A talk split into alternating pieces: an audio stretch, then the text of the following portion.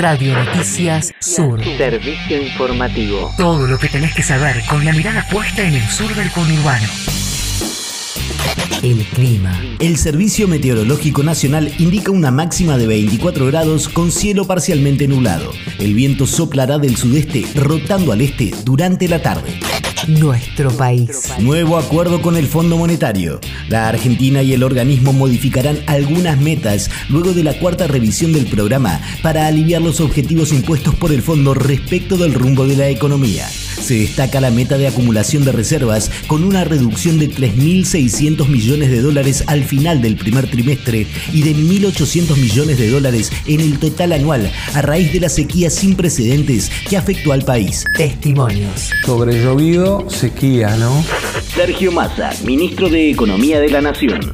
La primera restricción desafiante que tenemos para los próximos 12 meses es imaginar cómo encontramos un punto en el cual seamos atractivos para todo lo que es el sector agroexportador argentino, porque eso nos pesa en reservas, cómo usamos bien esas reservas, porque Argentina necesita acumular reservas, pero también cómo usamos esas reservas para sostener el nivel de actividad. También se acordó mantener el 1,9% del PBI de déficit fiscal para 2023 y la decisión de avanzar con el recorte de los subsidios energéticos para los hogares de altos ingresos.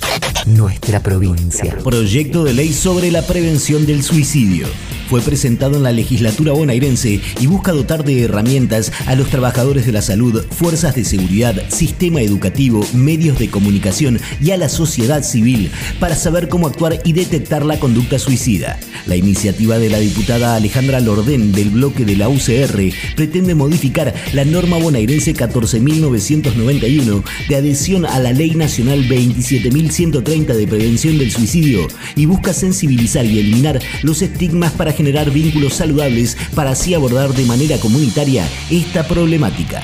Nuestra región. Avellaneda se prepara para su aniversario 171. El próximo sábado, desde las 18, en el Parque La Estación de Güemes al 700, se llevará a cabo el concierto popular Nuestra Orilla, con entrada libre y gratuita. Participarán la Sinfónica Municipal, el Coro IMA, el Chango Espaciuc, León Gieco, la Bruja Salguero, Daquila, Cucusa Castielo y Alicia Viñola, entre otros artistas.